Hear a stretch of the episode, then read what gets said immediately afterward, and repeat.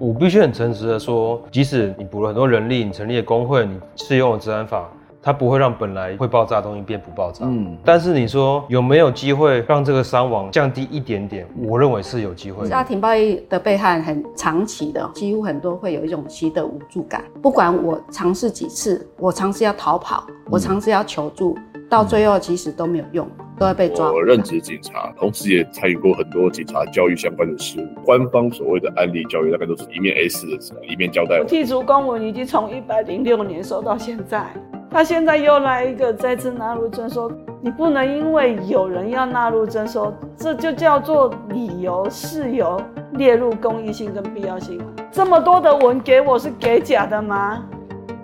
这里是灿烂时光会客室，我是管中祥，一起听见微小的声音。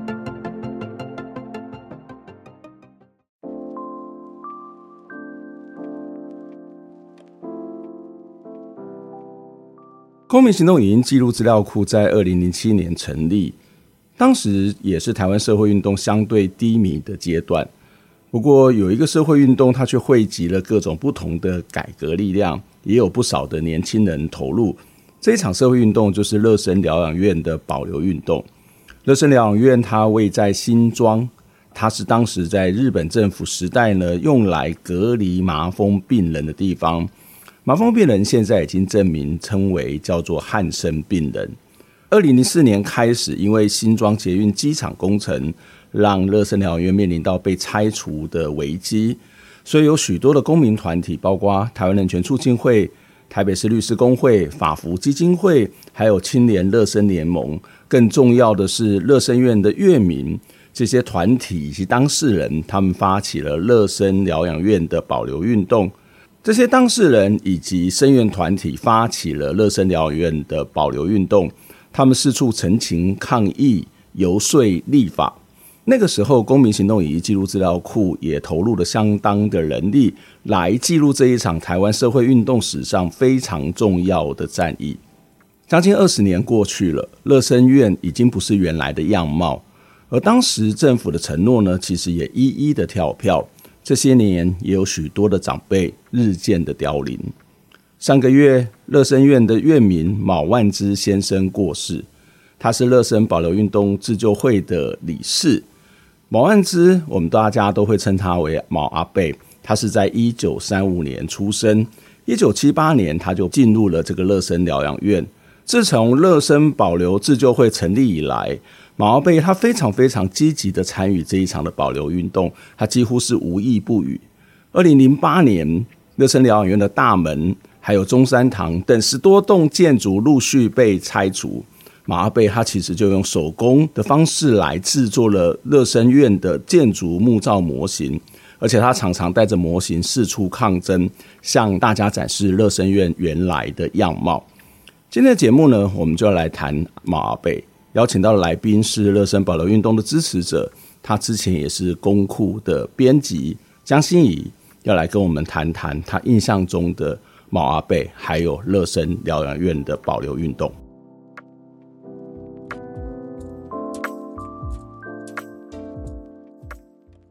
欣怡你好，嘿，hey, 大家好，老师好，我是江心怡。谢谢心怡来，我们跟我们一起分享。那我想，呃，心怡在这个马阿贝过世没多久，其实就在你的脸书上面也写了一篇纪念他的文章。嗯、那我们也公库也刊登了这篇文章，可以告诉我们你什么时候开始认识马阿贝的吗？嗯我的话其实是从大学开始啊，就是大概将近十年前了。嗯嗯、对啊，那个时候我从大一开始就是去接触到乐生的议题。那那时候其实一开始我们可能参与乐清他们举办的活动，那活动里面其实呃也毛阿伯可能不一定是常常会跟我们交流或聊天的人，可是我们就常常会看他看到他在活动的现场可能晃来晃去。嗯、对，那从那个时候开始就觉得，哎、欸，对这个阿北好像有一点印象。嗯、那后来也慢慢的就是发现说，哎、欸，这个阿北他就是还蛮特别的。他很喜欢自己就是手做模型，嗯、那他也会带我们去参观。那原本也觉得他好像只是这只是他的一个兴趣，可是慢慢的也发现说，哎、欸，原来他做这些模型其实是因为乐生保留运动抗争的一个缘故。嗯、那所以后来我们就慢慢的跟他有更多的一个接触。可是我想你也接触到蛮多乐生院的院民，为什么会特别呃发文来纪念毛阿伯呢？马北的话其实蛮有趣的，就是说，因为这呃这几年我其实包括说我的论文其实是在写乐生保留运动的议题。嗯、那其实我访谈了很多的院民，那可是我其实没有真的详细深入的访问过马北。但是因为我们就是常常哎、欸，只要去乐生马北都会出现，他都会一直跟着我们一起，譬如说哎、欸，看看我们今天打扫的进度啊，看看我们整理文物的进度。嗯、那所以变成说哎、欸，我们跟阿北其实还是有很多在生活上面的一个接触。那所以知道阿北过世之后，其实也会觉得很不可思议，嗯、因为我们真的从来没有想过说，哎、欸，马阿北竟然会有一天离开我们。嗯、所以就是，其实当时知道这个消息的时候，我就开始去回顾说，哎、欸，我以前在乐生拍的照片，然后看到很多照片里面都有马阿北的身影，嗯、然后也去回忆很多，就是当时跟他一起相处的一个过程。嗯，所以对你来讲，他其实就是像一个长辈一样，嗯、你们去乐生去做一些可能包括打扫或者其他整理资料，甚至抗争的时候，马阿北会特别来关心你们。嗯嗯嗯嗯，他就是都会在旁边，可能就说，哎、欸。就是有时候傍晚的时候，他就会一副就是晃过来，然后就说啊，拎糖后邓体啊，该回家了啦，不要在这边，到底在干嘛？嗯，可是他其实这个我们后来发现，这就是他关心我们的方式，嗯、就是他不会像可能有一些院民是很就是温暖的问我们说，哎、欸，你们在干嘛或什么？但是他就是会用这样的方式，其实是他希望我们不要太辛苦，然后希望说，哎、欸，你们时间晚了要赶快回家。嗯、对，那像是说我们其实很常夏天办活动，那因为马阿北他就是常常会自己去买那个石花草，那回来煮石花冻，嗯、然后他就。常常夏天的时候，就自己这样慢慢的搬着一锅很冰的石花冻来，嗯、然后就是说要给我们喝。但很有趣的是，马阿北的石花冻里面常常有蚂蚁，然后我就说哦，太多了蚂蚁，就是可能是放在外面，而且阿北是台南人，哦、所以可能哦，真的有一些糖分的部分比较多一点。OK，, 所以阿北不应该这样讲的，乐生院其实还是有个小山坡啦。对，然后其实呃，虽然搭捷运可以到，但是也要再走一小段路，嗯、所以他肯定是在关心你们的安危啊。嗯、就是如果要下山，其实。也会比较暗，太黑太暗哦。那呃，你为什么会开始去关心这个热身保留运动这个议题呢？嗯，你刚刚特别谈到你在大一的时候就开始去、呃参与一些活动，参与一些运动，是什么样的机缘开始？嗯，我其实从大一的时候啊，因为那那一年是二零一四年。然后那个时候发生了三一八运动嘛，那可是因为我是中正大学，其实我是管 管大的学生，而且你的课堂报告就是报告乐生，对对对，然后到研究所还是一直写乐生，嗯、对啊，因为那个时候就是参加三一八，那可是因为学校在嘉义嘛，那我们其实很多议题比较没有办法一直在台北来做参与，嗯、那所以后来我就慢慢的呃去找了几个可能我觉得我自己比较相对有感或关心的议题，那刚好是有一次乐生他们就办了一个播纪录片的活动，嗯、然后那那个时候也可以跟月明有一些交流，那我就从这个时候。开始发现说，哎、欸，我其实对于反破迁，就是对于说一个人有没有家，或者他从家园里面被迫离开，会对一个人造成什么样的影响？嗯、这样子的问题开始就是很想要深深入的了解，然后甚至是进一步去有一些行动。对，所以后来我就开始哎，以乐生作为我参与议题的一个出发，那也一直持续的投入这样子。我想、我们很多的听众朋友，如果很早期就开始在关心、呃公库或是关心社会运动的话，大概对乐生院并不太呃陌生。但是其实可能有一些听众比较年轻，有一些观众比较年轻，可以帮我们介绍一下乐生院是一个什么样的地方？它到底发生了什么事？嗯乐生疗养院呢，它其实在过去，它是在日日治时期就已经出现的一个。嗯、以前是说疗养院，但是实际上它其实呃里面的这一些患者，他们全部都是得这个汉生病。嗯、那汉生病其实在日本时代啊，或者更早期，它其实叫做麻风，麻风甚至叫赖病。嗯、那这其实台语它叫胎格杯。对，胎格杯、嗯、啊，所以说其实这个就可以听得出来，这个病其实在过去啊是在社会上其实有很严重的一个污名。那包括说，哎、欸，日本人他们觉得我们希望可以就是呃成为一个好像跟西方国家一样。进步的文明的国家，嗯、所以我们有这样子的汉生病的患者，因为他们会有一些可能皮肤的病灶啊，嗯、然后看起来好像身体就是有点暖暖的，然后有一些不好看的样子。嗯、那他们觉得说，哎、欸，这其实就会感觉好像我们国家没有很文明，因为西方可能都已经马蜂病都得到控制了，嗯、可是我们日本帝国或我们的殖民地都还有很多这样的患者，所以他们就盖了乐生疗养院，把这些院民就是强制的收容隔离到这里。嗯、那其实这个疗养院就变成说，他一旦被收容进来，他其实是终身都没有办法再离开这里，嗯、甚至是说，哎、欸，过世之后，其实也要放在院内的那古塔。嗯、对，那其实一直到近代的话，其实就变成说，在那个两千年代的时候，其实那时候因为台湾就要盖这个捷运嘛，那当时其实捷运的这个新庄线，它的一个机场，就是说捷运的厂房，它其实就是想要选址在辅大这里。嗯、可是后来因为辅大那边的呃土地想要开发啊等等的，那有一些抗议，后来捷运就往后延了两站，延到回龙这边，放在乐生疗养院。院的这个地，就是选址在乐生疗养院，那造成说乐生其实就是院名要被迫迁，嗯、然后疗养院要有拆迁的一个问题。嗯、那这大概是乐生的一个过去，还有就是近代的一个发展。嗯、为为什么会把这些人带来，嗯，带来到这个地方，而且看起来是从日治时代就有，所以他们在这边是被隔离很久的一群人。对，他们其实就从就是最早的院名，其实就是从日治时代，其实从一九三零年的那个时候就已经有乐生疗养院。嗯，对。那其实呃，我当时其实呃前几年访问的时候，其实也有访问到一些日治时期就入院的院民。嗯。那可是像是毛安志阿北，他就是变成是战后才入院，因为他年纪相对相对比较轻一点，可是他其实过世的时候也已经大概八十六岁左右。嗯，嗯对。不过当时为什么会用这种手段，用这种手法，嗯、就是他是采取隔离，是担心。这个病是除了他的身体会有一些感觉是一个不文明或者是一个很丑的状态，会不会也是跟我们当时对这些疾病的了解是有一些关系？就是说，好像这些是会传染，所以他就会被隔离，类似这样的一种思考模式了。对，其实最早期的时候，主要是说啊，因为那时候医疗确实没有那么发达，嗯、所以他们其实不太晓得说，哎，汉生病到底是怎么样得到的？它到底是遗传病还是是传染病？那我们要怎么样透过有效的方式来做一个防治，甚至是治疗？一开始其实根本没有药物可以治疗，嗯、那等于说，哎，病人他就是某一天皮肤上突然出现一些病灶，然后才发现说，啊，你得的是麻风病，你得的是这个病这样子。嗯、对，那所以变成说，哎，因为不了解而有恐惧，这其实在我们当代也很很。很有应该很有感嘛，就是说，哎、欸，这几年疫情这个 COVID nineteen 的时候，其实大家也是因为不了解，那就觉得说，哎、欸，这些病人都应该要被隔离，这些病人就是跟我们不一样，所以他不应该要呃，可能得到自由或者是什么的。嗯、其实我觉得这是一直以来都很像的状态、嗯嗯。不过类似这样的一个病症，其实也不是只有在台湾有嘛，嗯、包括像马来西亚，包括我记得澳门好像也有类似的这种状况。嗯、那这些院民他们的遭遇跟对待，跟台湾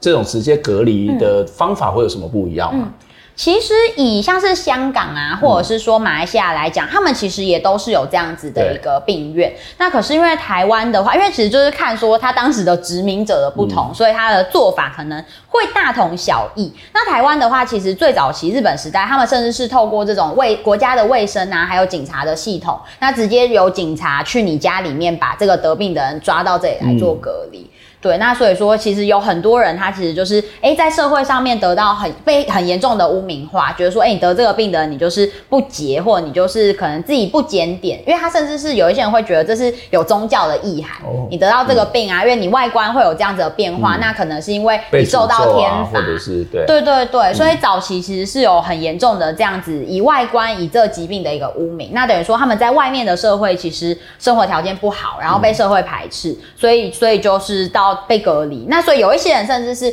他没有被强制收容，可是他会自愿来入院。嗯，可是那个自愿，我们也知道，其实他是因为社会排除的结果，他并不是，就是因为社会会给他很大的压力啊，就你就是一个有毛病的人，或者是你可能是一个不不洁净的人。没错，嗯，对对对，嗯，所以他们会得到什么样的一个待遇啊？隔离就是有些有些地方他们的做法好像是会有一些赔偿，嗯，或者是有一些这种恢复他的名誉，在台湾也有这样的一个过程嘛？嗯。台湾的话，其实就会要回，就是说我们现在在讲以日本来讲，因为我们过去几年比较常跟日本交流，嗯、那日本他们其实就是像是这些患者啊，还有患者的家属，他们其实都有去对国家提告，那有一个国赔的诉讼的过程。嗯。嗯嗯、那在这个过程当中，其实也确实争取到了，就是国家包括说，哎、欸，日本的这个首相他们的道歉，嗯、就是正式的跟汉者政府直接正正式的道歉，对，正式的道歉，然后承诺说，哎、欸，我就是要给你们的那个赔偿，然后还有另外就是包括说可能我。承诺说我们要来做汉生病的一个人权的回复，嗯、那这个回复其实就包括很多面向。那可是，在台湾，因为我们的脉络，呃，汉生病人权的脉络相对跟日本不一样，嗯、因为日本其实是源自于战后，就是他们对于呃，哎，战争前的一些人权侵害，其实开始有一些人权意识的浮现，所以他们对于很多不同的一些呃战战前侵犯人权的案例，他们有一些呃相关的行动跟活动。嗯、可是台湾的乐生汉生病患者人权，其实是奠基于就是乐生保留运动，也就是乐生院名要被迫迁，才开始讨论到月名的人权。我觉得你刚刚谈到的是因为盖捷运机场，所以他们被迫迁，所以他们开始抗争，然后社会也开始注意到这些人其实哎、欸、莫名其妙被关在那个地方啊，嗯、开始有一些去除污名或者是争取人权的做法嘛。没错，嗯嗯，对，所以就变成说，呃，台湾的话就是至今其实。政府也没有真正的说，哎、欸，很很隆重的一个跟院民道歉的一个行动。嗯、那可能就是说，哎、欸，陈水扁那个时候他们当那个呃总统的时候，可能稍微有道歉，可是同时他还是在拆除乐生，然后要来做疗养院。嗯，对，那所以然后也有一部分的是有一些补偿，可是也没有说真的完整到所有的院民或者是所有的呃所有的患者或者是所有的可能家属可以拿到这样的赔偿。嗯，对。我们再回到这个马阿贝的本身，那马阿贝是为什么会被关到？嗯、他在怎么样状况底下到这个乐生院就是马阿北他这个状况啊，其实就跟我们刚刚讲到的，哎、欸，那些强制隔离被收容来的人有一点点不一样。马阿北他其实是一九三五年出生，嗯、那他出生之后，他其实一直辗转的，因为他是在台南这个地方出生，那他辗转的其实一直在地方上做很多不同的一些像是打零工的工作。嗯、然后后来到了他大概二十多岁的时候，他那时候是在一个树薯粉间的一个、嗯、一个类似工厂的地方工作。那那个地方其实常常要忍受一些高温，可是后来呢？阿北就发现说，哎、欸，奇怪，人家都戴手套去做工啊，可是我不戴手套，好像也不觉得会烫。哦嗯、对，然后才慢慢的发开始发现，开始皮肤有些病变了。对，没错.那时候还开始觉得，哎、欸，我好像跟别人有一点不一样。嗯、然后，然后后来就是人家也说，哎、欸，奇怪，为什么你的手好像都不会流汗，也不怕烫？那慢慢后来去检查，才发现说啊，原来你得到的是这个病。嗯、那得到这个病之后，他也开始就哎、欸，在那个台南诊所啊，甚至后来到高雄诊所，这些都是专门有在呃医治或者是看为汉生病患者看诊的诊所。那有开始吃药，接受一些初步的治疗。嗯、可是后来慢慢的，他的这个疾病越来越严重。嗯、其实阿贝就有说，他那个疾病开始大发生，其实是某一次他喝了啤酒，嗯，然后突然就是哎、欸，整个大发作，然后身体变得很虚弱。嗯、可是因为他的经济条件又相对没有那么优渥。所以后来人家就介绍他说：“哎、欸，不然你干脆去台北的乐生疗养院，你去入院，你还可以得到比较好、相对好一点的照顾。嗯”对，所以阿贝他的入院其实比较像是说：“哎、欸，虽然国家没有强制我一定要来，但是我考虑到我种种的条件之后，我决定要来入院。嗯”嗯，对。不过好像也有一些院民，他上可能去上学的途中，或者工作的途中，或者在家里面，就这样直接被强制抓到这个乐色院里面去的嘛。对，没错，就像是那个我们啊、呃，常常大家可能在新闻上会看到有一位叫做李天培的阿伯，那他其实是、呃、我们乐生宝宝运动里面，其实也现在是荣誉会长，那他其实也是一直都是呃在乐生的运动里面很重要的一个院名。那其实像李阿伯，他是花莲人，那他当时其实还有读到华中哦，在早期，嗯、所以就是然后他们家的家庭环境也还不错。结果他后来就是因为得到这个病，然后脸红红的，然后晒太阳的时候被发现，那后来其实他也是就是在家里很长一段时间，就。结果后来有就是警察，他们就跑到他们家，警察跟那个类似卫生所的人来他们家要抓他。然后我记得第一次的时候，呃，还有就是可能家里人就跟他说：“哎、欸，你不要回来，你赶快跑，嗯、你赶快跑。嗯”对，但是后来就是还是辗转的，他也还是被就是抓到，然后被警察他们送来入院这样子。嗯嗯、对，所以他们被抓到乐生院也好，或者是呃不得不去也好，或者某种自愿去也好，嗯、他们在里面。得到了什么样的一些待遇跟照顾呢？嗯、例如说，当时那个疾病，我们好像也不知道怎么回事，所以会有什么样医疗的方法去去协助他们能够恢复到某种正常或者回到社会嘛？嗯嗯嗯，其实就是包括说啊，他们入院之后，其实呃就会有一些。基础的医疗，譬如说早期可能是用那种大枫子油，嗯、就有一种树叫大枫子树，那它的那个呃果实的种子可以去榨油，嗯、然后他们当刚开始就说，哎、欸，皮肤有病灶，那我可能就打到患部里面，嗯、或者是这样子来敷抹。可是后来其实发现说，哎、欸，大枫子油它其实本身带有一点点的毒性，那有一些人他可能哎、欸、打的过量，其实反而造成眼睛的失明。Okay. 对，所以就变成说，哎、欸，早期其实是用这种我们现在看起来觉得很土法炼钢的一种医疗的方式，嗯、那后来慢慢的开始有一些。可能，譬如说 B 六六三啊，或者是后来月明他们吃的这种 DDS 的一些相对特效的药物，嗯、那这些药物他们吃了之后，其实就相对比较可以呃疾病得到控制。嗯、可是汉生病的这个病它很特别，就是呃其实你虽然得到控制，但你好像没有办法完全的痊愈，就是说你的这些病灶其实它很难就是完全的恢复，顶多就是说哎、欸、你不会再有新的这个病菌产生，嗯、对这个细菌产生，对。我我记得我过去也去过几次乐生院，其实那边有一栋大楼房子叫王志行大楼，嗯、那个王志行大楼上面，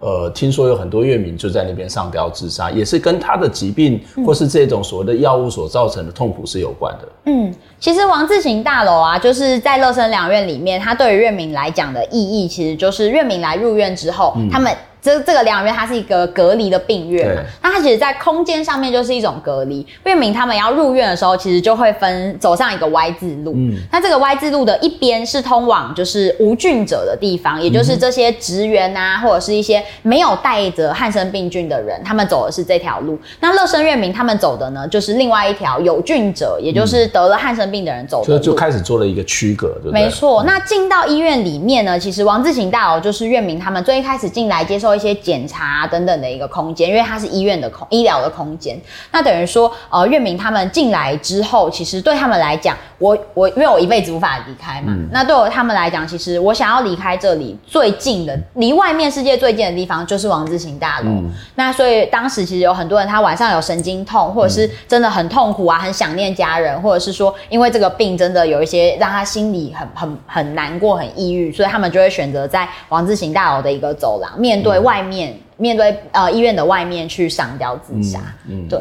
所以，呃，在里头其实，呃，因为当时的医疗资源有限，或是对这个疾病的认识有限，嗯、甚至也找不出一个好的方法，嗯、甚至产生很多的误解、隔离，但是也没有更好的方法，嗯让他们的身体得到治疗，或在心理得到治疗，所以就出现了非常非常多的悲剧。我们先休息一下，待会我们要请心怡再继续跟我们谈这样的一个呃这个事情的发展了。除了在介绍这个毛阿伯之外，事实上心怡的论文也是跟他有关，而他的论文其实也把一些热身院的一些文字保存或是文化的历史也做了一些梳理。我们先休息一下。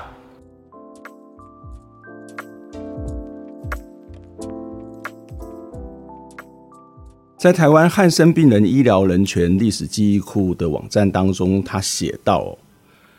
捷运机场工程让乐生院面临到第一波的拆迁，随着捷运局的怪手开进乐生疗养院。马万之也决定投入乐生保留运动，并且担任乐生保留自救会的副会长。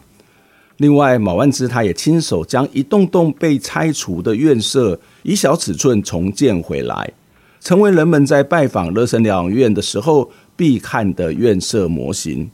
二零零七年四月十五号，斗阵挺乐生大游行的时候，毛阿贝也跟院民一起站上凯达格兰大道。为守护自己的家园发声，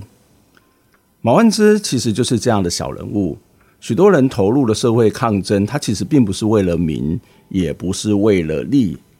或者是也可能没有什么伟大的社会改革的目标跟愿景。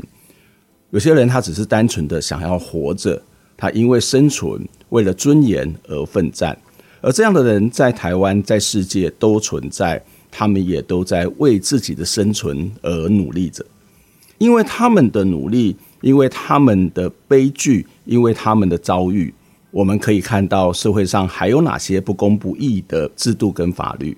也因为他们，我们才有机会找出社会改革的原因跟动力。只是世界上很少听到他们的故事，他们的声音。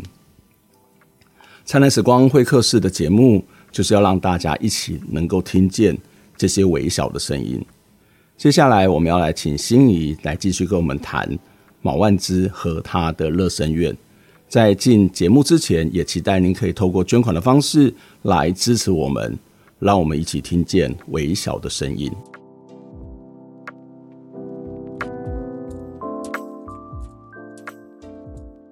欢迎再次回到《灿烂时光会客室》节目的现场，我是主持人管中祥。今天在节目当中跟我们一起讨论的是，呃，热身保留运动的参与者江欣怡。欣怡你好，你好，嗯，大家好。非常谢谢心怡哦。刚刚我们在前一段的节目当中，呃，心怡也告诉我们大概乐生疗养院的一个发展的这些状况以及历程，以及他所面临到的一些问题。那呃，也谈到了毛阿贝的这个生平，那为什么会到乐生疗养院的这个历程哦？那我接下来想要再请教呃，心怡，刚刚心怡在一开始有提到说，大概在两千年左右，这个因为捷运机场哦，原本是要新装的机场，机场就是要放捷运的这个地方，就是一个大的。啊，类似像休息站或是维修站的地方，原本是要放在辅大的附近嘛，嗯、那后来就呃挪到这个现在的乐生院的这个位置。那那边那是一个土方啊，那边是有很多的土，然后所以啊、呃，为了要把那个机场盖在那边，所以他就去把很多的土方挖掉。那原来呃，月明住的一个地方，事实上是很特别的，就是呃，如果你曾经去过早期乐生疗养院的话，你会发现那个真的是一个世外桃源，就从这个呃新庄，然后弯进去这个乐生疗养院靠近桃园那个位置啊，然后就有一个小山丘，小山丘上面你就会看到很多漂亮的房子，然后这个房子啊、呃，应该不是说豪华的房子，而是非常清幽的地方。那事实上非常适合这个养老，也非常适合这些呃被害的人啊、呃，这个这些受害者呢，他在那边可能是终老一生。可是当然在过程当中还是被隔离起来啊。不过对他们来讲，呃，要真正要回到社会，恐怕也并不是那么容易。可是有些人其实也就觉得说，那我已经被关在这边那么久，那我就在终老一生。可是后来发现并不是这样，在两千年左右，刚刚谈到捷运机场，呃，这个新建，所以土方被挖了，房子也被挖了，旁边也盖了一个呃这个医院，好，这个后龙医院，那要把这些人移到这个地方来。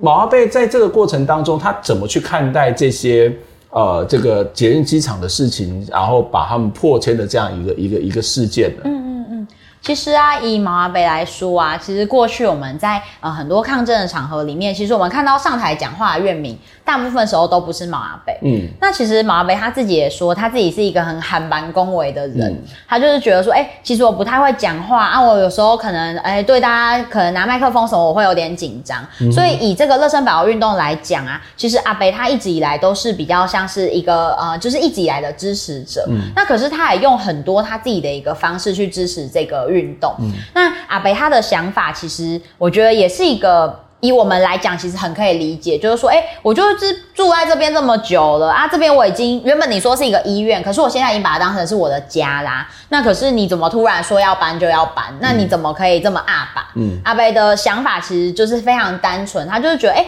国家或者是院方，你们怎么可以这么阿爸？那要抢走我们的家园，然后去破坏说，哎、欸，我好不容易在这里建立起来的一些生活。对，那这比较会是阿伯他常常跟我们讲，他一开始会想要开始，哎、欸，可能投入这个运动里面。最主要的一个因素。嗯，不过对于乐民而言，他当然会觉得它是一个家，但是对政府来讲，它就是一个国家的空间。那这个国家的空间要重新做不同的使用，那你们离开好像也没有太过分。只不过对我们来讲，会觉得说，那离开你们没有做好的安置，有没有好的做法？当然是从国家的角度。所以这些乐民他们的房子被拆之后，他们去哪里？还有乐民继续留在现在的位置吗？其实，因为刚刚老师有讲到啊，就是说乐生院它其实就盖在这个山坡上嘛，嗯、然后盖，哎，这个地方是一个我们看起来其实是一个很清幽的地方。那这其实呢，要说到这个，也是要再回到，就是说日本时代的时候啊，日本人他们其实有一个观念，他们觉得，哎，生病的人你在通风啊、有阳光的地方、环境好的地方去做一个安养，嗯、其实对你的身体的状况调养是一件好事。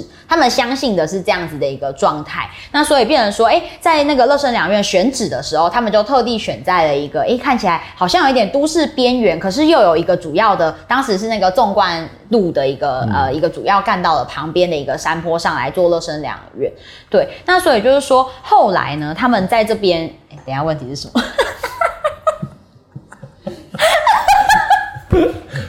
后来，等一下，等一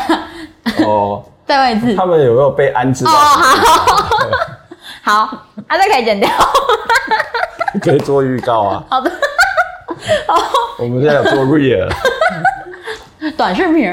反正。他们后来就是安置的话，其实就是说，哎、欸，当时他们住在这个院舍里面，它其实都是这种平房。可是要做捷运机场的时候，其实就是要去拆迁嘛。那那时候院方或者说国家，他们就是答应说，好，那我盖了一个医院的大楼，就是现代化的大楼，帮你们搬进来啊。这样我也没有破迁你们啊，让你住到有冷气，然后有人照顾你的好的房子，你为什么不要？有电梯的房子，你为什么不要？那可是后来其实发现很多院民啊，他们其实比如他们手脚不方便，然后搭电梯或者是坐代步车，他们其实对于住在大楼里面，他们是有一种呃恐惧，或者是说不习惯。嗯、那这其实就会变成说，哎、欸，他强迫院民去脱离他原本的一个生活习惯的生活模式。那所以有一些院民，其实在抗争的过程中，他就决定说，我就是坚持到底，我绝对不要搬进大楼，因为对我来讲，我现在住的地方像是一个家，可是我住到大楼里面，那就是一个医院，它是一个病房。嗯，对。那对于院民来讲，其实他们就会有不同的选择。那其实事实上，在抗争的过程中，选择进入医院里面去住的，还有选择住在原本院区的院民，他们其实在某种程度上面也有一点被对立起来。嗯，不管是说，哎、欸，刚好因为空间的区隔，还是说因为可能国家或政府的一些操作，那造成说院民之间有一些矛盾。嗯，对。所以还有院民住在是原来的地方。对，没错。嗯嗯嗯。呃，我我记得以前其实也是公库的之前的成员，就是阿烈，他拍过一部小短片。嗯、这个短片其实充分能够去讲刚刚谈到的一些问题，就、嗯、是说一部分他可能住在一个比较清幽的地方，他可以在那边安养天年，或者是他身心状况会比较好。但是你突然间说你要去住到医院，嗯、那个在名称上面或者在那个建筑的形式上面，它就有很大的冲击。另外一个，其实如果你看过一些乐生院的一些相关影片的话，大家会发现这些院民他的手脚可能都已经萎缩了，嗯、或者是他可能呃根本都是坐在这个代步车上面。那他们就说，他就做了模拟的一个情境啊，这个情境如果是发生在这个医院的某一个楼层，那假设它发生火灾了。那所有的乐民全部都会集中到走廊上面，然后大家都要去按电梯，他才能够离开嘛。可他的手是没有办法按电梯的，或者他按电梯并不是那么方便。那他也在模拟这种状况，就是说，诶，如果这个乐民没有办法这个按电梯的话，他可不可以用一些逃生设备呢？可是他其实坐在轮椅上面，他坐在代步车上面，他又要用逃生设备，或甚至要把这些所谓的逃生的器具要丢到外面去，都是非常困难的事情哦。所以某种程度上面，好像政府去做了某一些。的安置的做法，可是在实际上面对这些乐民来讲，他其实不管是在那个外在的那种样貌，或是居住空间的这种冲击之外，还包括他们的实际的生活，其实也非常非常多的这些不方便的地方啊。那你为什么？就是我们刚刚谈到的这个，是在呃乐生院的一些呃乐民，他们面临到破迁的一些心理的状况，而对你来讲，你其实一开始的时候，其实是因为去关心参与的一些活动，可是为什么会变？变成哎，你去写了有关热身保留运动的相关的论文。嗯，其实就是说，因为我在参与的过程中啊，后来慢慢可能就哎，我前面几次就是参与播他们播放纪录片啊，或者是一些寒暑假的一个工作坊。嗯，那其实这个工作坊呢，它一开始。很好笑，因为就是说这些院舍啊，因为长期荒废，没有人住。那我们也知道，哎、欸，没有人住，没有人使用房子，它其实破败非常快。嗯、可是我们又觉得，哎、欸，乐生人这个地方，我们要等到国家来修理，不知道要等到什么时候。嗯、在那个时候的情境是这样，所以说说，哎、欸，我们就想说，哎、欸，那我们自己来打扫，我们自己来整理。嗯、那慢慢的这几年参与之后，也发现说，哎、欸，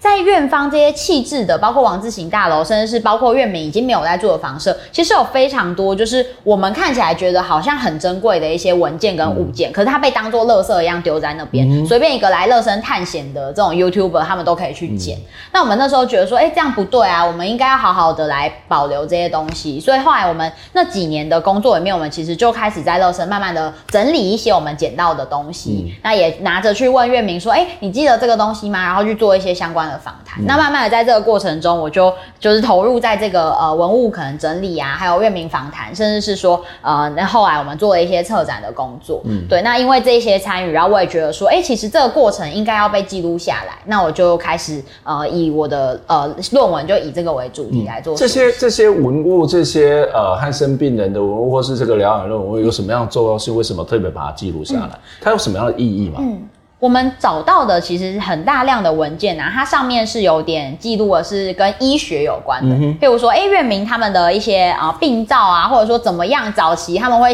有一些幻灯片，或有一些相关的资料会写说，哎，汉生病患者外伤怎么换药，然后汉生病患者怎么判断他已经可以出院，或判断说他已经痊愈了。对，但这些其实它都是医疗上的记录。嗯、可是我们当我们实际上拿着这些东西，我们判读之后拿去跟院民做访谈，其实有时候院民讲出来的内容会跟那个医疗记录上完全不一样。譬如说，我们当时有发现一个东西叫做细菌检验卡。嗯、那这个检验卡其实它就是说，呃，定期院民他们会去把身上的一些可能比较常有病菌的地方，他们会去做一些切片的检验。嗯、那检验之后就会记录在细菌卡上。那当时其实就是在战后，其实相对资源比较缺乏的时候，院方他们有一段时间。其实就是强制他们觉得已经痊愈的院民要出院。嗯，那这个痊愈的怎么判断呢？他就是判断说，哎、欸，你细菌检验已经没有细菌了，表示他们认为你已经痊愈了。可是，在院民的经验是，我身体全部都因为这个病而有一些相关的残缺的状况。那我不觉得我是一个痊愈的病人，可是你却强迫我要出院。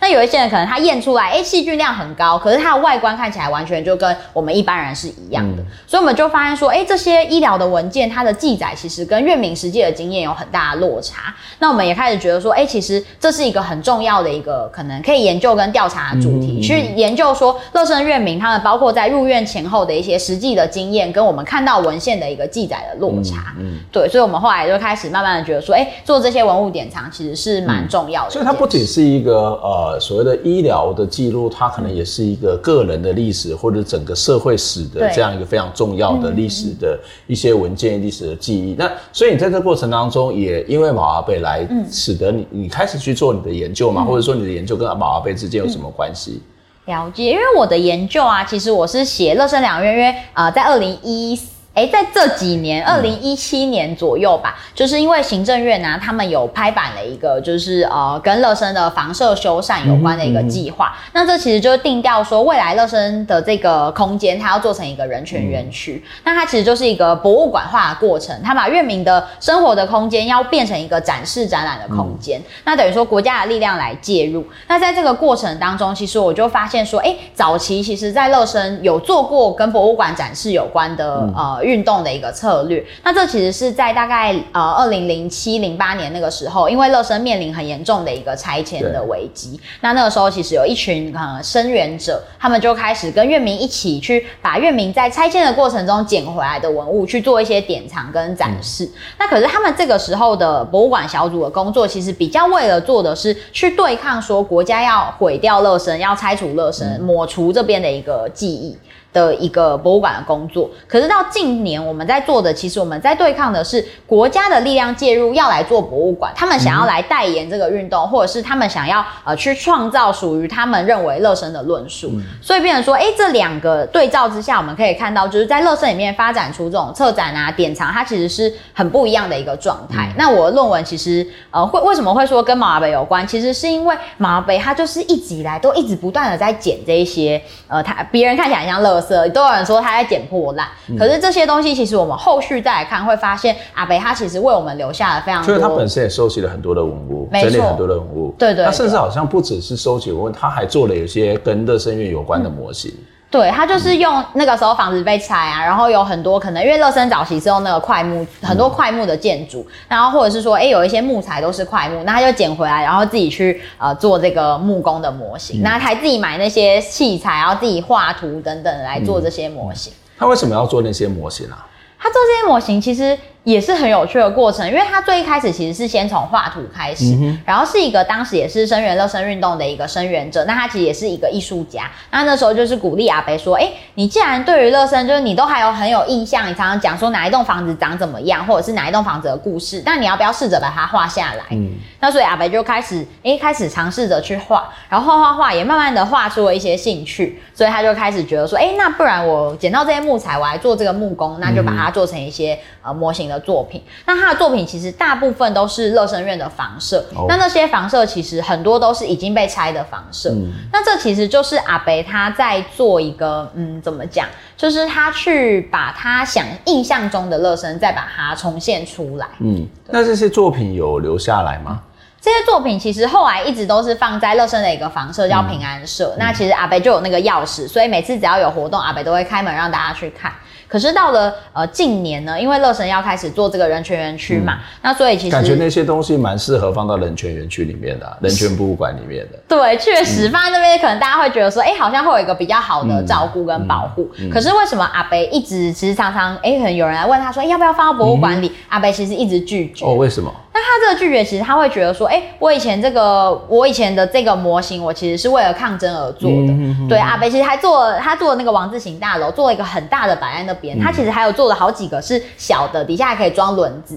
但是装轮子的就是他为了拖去凯道抗争用的。嗯对，那其实阿北他做这些模型，他就觉得，哎，我当时其实就是因为保留运动啊，我想要抗争，我想要让大家看到说，哎，乐生原本是这么漂亮。啊、那可是现在当，哎，你们说要放到博物馆里面，可是并不一定会去记录说这个过程，你可能只会说，哎、嗯，这是毛安之做的。嗯。那阿北也觉得说，哎，这是我做的东西啊，可是你现在就要拿走，那我也不确定说你会不会好好的对待它。嗯、对，所以我觉得这是一个长期的一个没有很深刻的一个不信任关系，嗯、所以造成说阿北其实对这件事情有蛮大的疑虑。嗯，所以那些东西都还保留下来吗？现在其实有保留下来，但是呢，嗯、目前就是接下来因为阿北过世了嘛，那接下来怎么处理，其实就会需要有一个蛮讨论的一个过程。嗯不过这真的蛮值得讨论，就是在台湾有蛮多很多把那个抗争、社会抗争给博物馆化，嗯、甚至呃某些地方要拆迁，他就去拍纪录片、嗯、做口述史，但是他最后还是拆了。那仿佛这这还是政府做，仿佛说我已经为你做了什么或者保留了什么，嗯、可是实际上他可能是他生活的这些真正的这些所谓的样貌、生活真正的这个场域，他其实也都不见，就好像我其实也是在批评说，很多时候。呃，劳工博物馆之类的东西，他把劳动现场可能把它拆掉了，嗯、可是最后把这些劳动现场留在博物馆里面。呃，它应该有一些更多可以在实体上面可以共存或是共同去使用的方法。当然，刚刚新也提到说，它实际上也涉及到一些呃不信任的部分哦。那不过最近这几年，事实上在二零零六年开始哦，其实很多有关于热身的议题是非常引起大家的关注，一直到大概是一二年，甚至在前几年都还有一些各式各样的抗争的。不过最近这几年好像。很少听到有关乐生的一些，不只是抗争一些消息，恐怕如果没有你的文章，或是没有刚刚谈到的这样的一个节目来做讨论，好像也不太有人知道。所以乐生院现在还好吗？院民都还好吗？乐生其实。我觉得现在面对最大的问题啊，其实状况应该是说，因为早期啊，月明他们都还大部分的哎、欸，相对比较年轻一点。那其实我觉得月明是乐生运动里面非常重要而且非常好的组织者，因为月明他会很积极的一直告跟我们分享乐生的故事。那很多人跟月明因为有这些接触之后，他们会愿意一直投入乐生的运动。可是近年确实大部分的月明可能有一些凋零了，有一些可能身体状况不如以往，那他们可能没有办法一直像以前那样，我们一直去开记者会，一直办活动，然后请月明来分享。那我觉得这个会是保留运动现阶段可能比较大的一个挑战，就是说，诶，当月明可能慢慢的没有办法像过去那样一直跟我们。呃，有这些活动或抗争的时候，要怎么样去做延续？那这几年其实乐生比较大的一个议题，主要是说啊，因为刚好我们前面有提到嘛，就是诶，以前院民要进来的时候，他们要走上一个 Y 字形道路，然后是走上一个乐生院的山坡，然后有这个隔离意向的一个空间。可是近年呢，因为捷运机场他们要完工了，然后要来做乐生的一个空间的复原。那可是，在复原过程中，原本呢，呃，政府他们是答应说，诶，我们会来复原这个 Y 字形的路，然后把原本的地貌。然后再重现，可是后来他们就跳票，他们决定要用一个诶三层楼高的一个路桥，以后的人就是从大马路上搭一个电梯上去，然后走进乐神院。嗯、那对于很多院民来讲，其实这是完全跟原本答应他们的，甚至说跟恢复乐生的原貌，其实是有很大落差的一件事情。嗯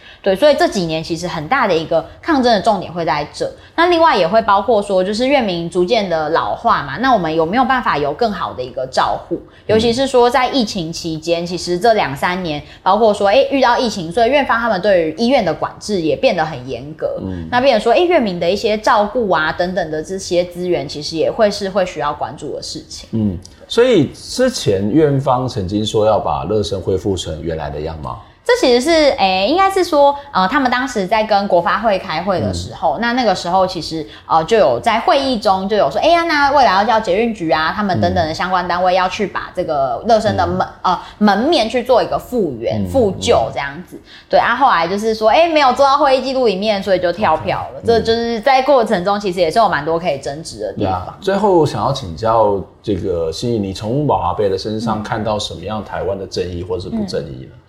嗯我觉得我看到的是，呃，我们常常在说的恢复人权，或者是说，哎、嗯欸，我们觉得，哎、欸，我们好像很关心人权。可是我觉得，在乐生月明或者在马阿伯身上，我们看到的是啊，这些人权其实他应该要回到这个当事者他怎么在感受，嗯、我们再去做。因为就譬如说，啊，这个可以重来吗？对。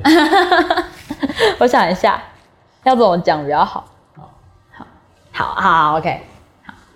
那我觉得，其实我在乐生或者在马北的这个这个状况里面看到的，其实比较是说啊，呃，我们因为我我常常就讲说，哎、欸，人权园区其实没有人权，嗯，或者在我的论文里面，我下的结论是，做人权园区其实并没有办法真正恢复院民的人权，因为你根本不知道他们被侵犯的是什么，嗯，嗯就包括说，哎、欸，早期他们被强制隔离。这是对他们人权的一个侵犯跟剥夺。然后或者是到近年，因为捷运机场就是要要拆除乐生，然后把月明去做一个破迁，这也是对于他们人权的侵犯。那到了近年，看起来我们要恢复他们的人权，我们要重新去检视过去这一切。可是我们在要恢复他们人权的过程中，譬如说，我们很粗暴的去决定乐生院要怎么重建，嗯、甚至是说，哎、欸，我们跟月明说，哎、欸，你现在住的房子，我要帮你修好，然后让你住比较好的房子。可是，在这个过程中，其实某种程度上，它是一种软性的在破迁。就是他虽然不是像过去那样，哎、欸，很强迫你，可是我还是让你的生活受到了一些影响。可是我是以我要恢复人权，我要照顾你作为一个原因跟理由。嗯，所以我会认为说，哎、欸，在乐生的议题里面，其实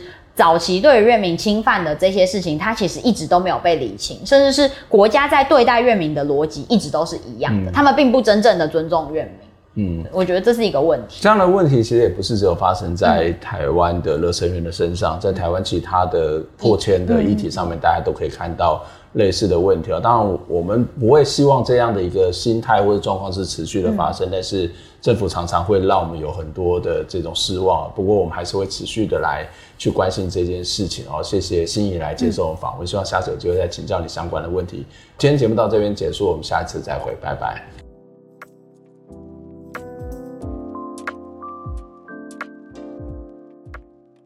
听完这期节目，你有什么样的想法呢？非常欢迎您可以留言来跟我们分享您的看法、您的感受。当然，也期待您可以透过捐款的方式支持我们，或者订阅我们的节目、分享我们的节目，不管是 YouTube 或者是 Podcast 频道。谢谢您的收听，下周再会。